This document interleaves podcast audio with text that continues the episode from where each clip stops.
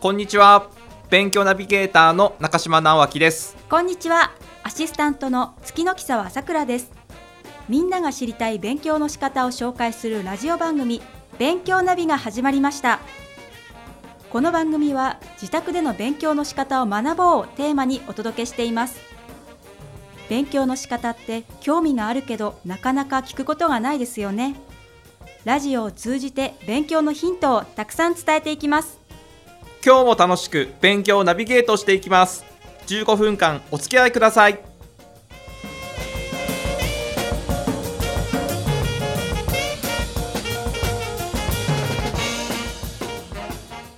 この番組は小中高の個別指導進学塾勉強ナビの提供でお送りします。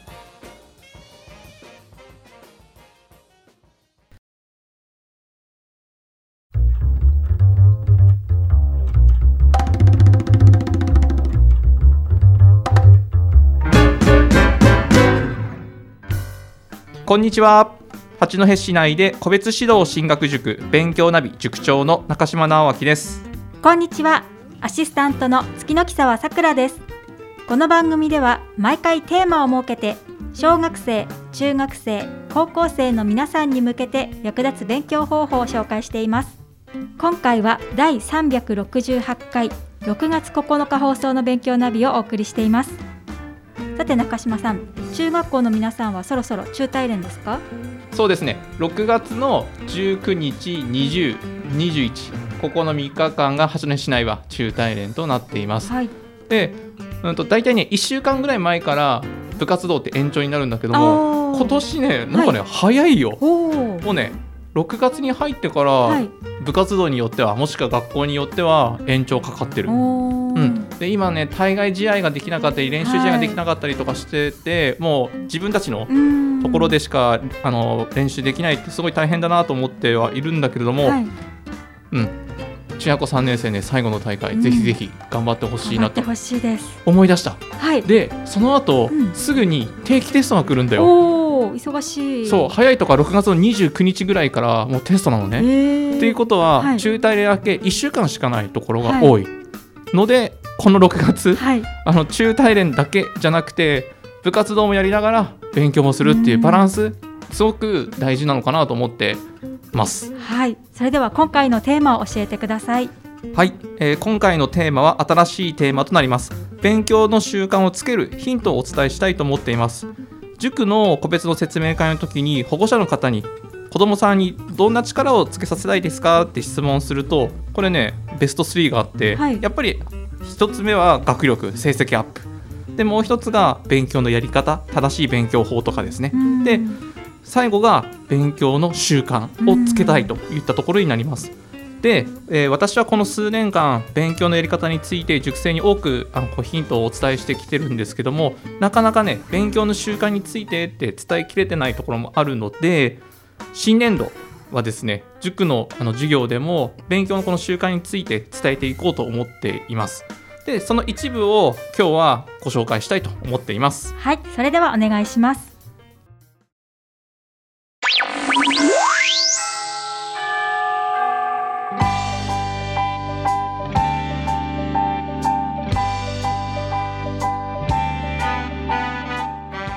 はい、えー勉強の習慣をつけるということのまずゴールもしくは目的って何かを明確にしたいと思っています。それは子どもが自ら進んで勉強に取り組んで継続することだと私は思っています。そのためのヒントを今からお伝えしたいと思っていますね。で例えば大人で考えると読書をする習慣をつけるとかうん。毎日ランニングするとかこれと同じイメージなのかなと思っています、でここで言う勉強とはっていうのは私宿題以外のプラスアルファの勉強のことをあのここでは指しています、はい。なので宿題はまあやって当たり前、うん。それ以外のプラスアルファでいかに勉強するかそこの勉強の習慣をつけてほしいなというところが大前提としてあります。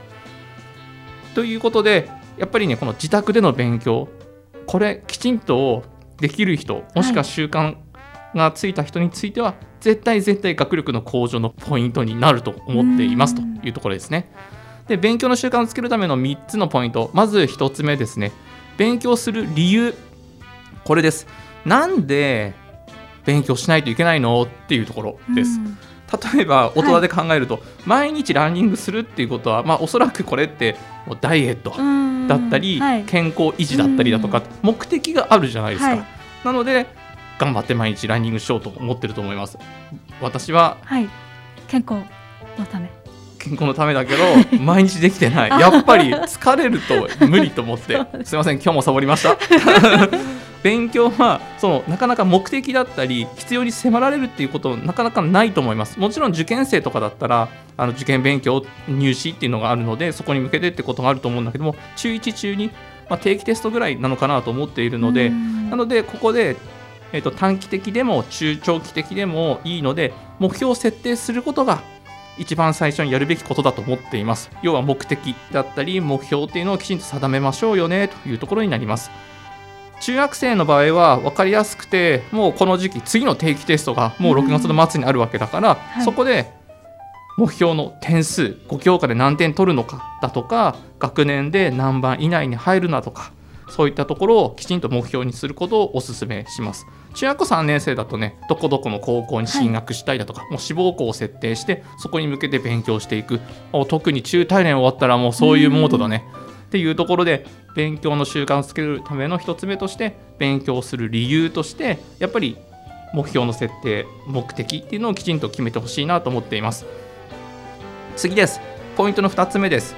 スタートは無理のない勉強時間からといったところで、うんうん。勉強の習慣といっても学校の宿題は必ずやるので宿題以外これですね、やれてる人今うちの塾生でもプラスアルファでやれてる人結構自分聞くのね。あー。何時間ぐらい勉強してるのだとか、まあ、あとパソコンにちょっと入力してもらってる部分もあるんだけど、はい。毎日の勉強時間を。でやっていくといやまあまあまあ皆さん宿題で終わりだね。うん、塾でいくら、まあ、宿題もちろんだ塾の宿題も出すんだけれども、はい自らやっぱりプラスアルファの時間ってなかなか取れてる人って少ないのかなと思っています。なので私は今お伝えしているのは宿題以外に10分でもいいから勉強してねと言っています。これえ少ないじゃんって思うのが、10分ってあっという間に終わりそう。そうそうそうあっという間に終わるんだけども、はい。まずはスタート。まだうんうん。プラスアルファで勉強できてない人は10分でもいいからそこからスタートしようよねっていうことを言っています、なんか1時間とかなるとえってなっちゃうから。疲れそうですね。いきなりこうそうそうそう。そうそうそうそうそう。なので10分でもいいのでっていうお伝えしてます。はい。この習慣をつけてほしいのでスタートは本当10分でいいのででそれでも3日で終わることが多い人もいると思います。だから1つ目に戻るんですけども、はい。目標がないとやっぱり継続できない。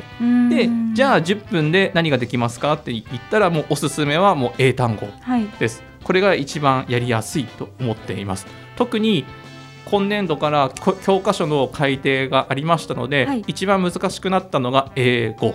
そしてね。うん、英単語の量も1.2から1.5倍に単語量が増えてるといったところでこの英単語。でなおかつ自宅での勉強としても一番取り組みやすいのが暗記系でうん。なおかつ英単語。だからプラス10分英単語をおすすめします。これね中学生だけじゃなくて高校生も一緒だよって思ってます。でもちろん他の教科やりたいよっていうことであれば社会の教科書を読む。はい。でもいいと思いますし数学の教科書の例題を1問解くとかうん。2問解くとかそういう簡単なところからであのやるのをおすすめしています。ポイントは10分からでもいい、はい。であとはけなるべく毎日継続してほしいので継続していこうよねといったところになります。最後ポイントの3つ目です。やる時間を毎日同じ時間でやりましょうというところです、これねちょっと矛盾してるのかもしれないけども、うんうん。とね、同じ時間っていうよりも、はい。何かをした後とか、はい。何かをする前。あータイミングそうそうそうそうそう。タイミング？そうそうそう、はい。それでいいと思う。タイミングでいいと思う。あのじ時間でやっちゃうとどうしても8時からとか、あー。7時からとかになると、やっぱりその日によってなかなかそうですよね。ご飯食べるの遅くなったりとか。ですよね、はい。でなんでこんなこと言ってるかっていうと、はい。もう自分の経験にから言うと、へー。例えば朝ランニングするよって言った時に、はい朝6時からランニングとかってなんないんだよね、うんうんうん。自分は起きたら、はい。とりあえずランニングするっていうふうに決めてるの。はい。ってなると起きる時間も自分結構こう違うんだよねはい。毎日、うんだから、うんもう起きたらとりあえず走る。でこれってあ勉強でも一緒だなって思ったので、はい。今うちの塾生にはこれを伝えてる。ん。でじゃあどういうことなのかっていうことなんだけどもせ、まあ、まずね勉強の習慣っていうのはもうイコールもう生活習慣。はいと一緒になると絶対絶対継続率高まると思ってまうん。すそれは今私が言ったこと、はい、起きたら走る。そうそう。自分のもうね実生活の中はい。でそれはもう,、あもうぴったんこだなと思ってるのでこれを皆さんにお伝えします。はい。で一つ目のポイントは毎日とあ夜8時と決めてもなかなか難しい方が多いと思うのでもしくは毎日予定があって部活動が遅くなったりだとかうん。家の用事だったりとかお父さんお母さんのお仕事の用事だったりとかで変わってくると思います。はい。だから私がおすすめする時間っていうのは食事が終わったら次にやるのが勉強とかん。宿題が終わったら次にやることがこのプラスアルファの勉強はい。だとか、まあ、ご飯食べる前でも別にいいと思うしね。うん。シャワー浴びたからとか、はい。お風呂に入ってからっていうのでもありだと思うからポイントは何々をする前とかはい。後っていう風な形で何時って決めるんじゃなくて、はいこのようなやり方をおすすめします。これね本当におすすめだよ、うん。自分が言うのもなんだけど。なんか何かの行動とこう普段の生活とセットにできるといいですね。自然にそう。やれそうな気がします。だから勉強の習慣というよりかも生活習慣の一部として勉強が入ってるっていう考え方です。というところで、うん、とぜひねこの3つ目超超おすすめなので皆さんとここ意識してというか自分でルールを決めてみてはいかがでしょうか。以上となります。はいありがとうございます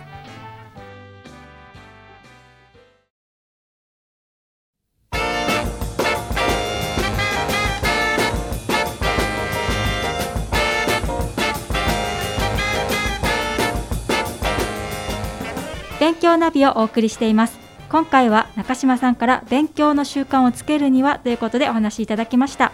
それでは次回のテーマを教えてください。はい、えー次回のテーマは新しいテーマとなります。高校3年生。構想隊も無事終わりましたので皆さんもインターハイに行かれない方たちはもう部活動を実質引退されてると思いますのでここからね、えー大学受験もうスタートうん。していただかないといけないというところなので今回高校3年生向けにですね勉強ナビ八戸根城校の校舎長であります久保先生にですね、えー志望校確定と受験科目の決定要は情報の大切さについてご紹介いただきます。ぜひね高校3年生の方や保護者の方に聞いていただきたい内容で久保先生ね、はい。某有名予備校でずっと大学受験取り組んできた先生なので、はい。かなり詳しいのでぜひ、えー来週のラジオお聞きいただければなと思います。以上です。勉強ナビをお送りしてきました。ここまでのお相手は勉強ナビゲーターの中島直明とアシスタントの月の木沢さくらでした。それではまた次回お会いしましょう。さよなら。この番組は小中高の個別指導進学塾勉強ナビの提供でお送りしました。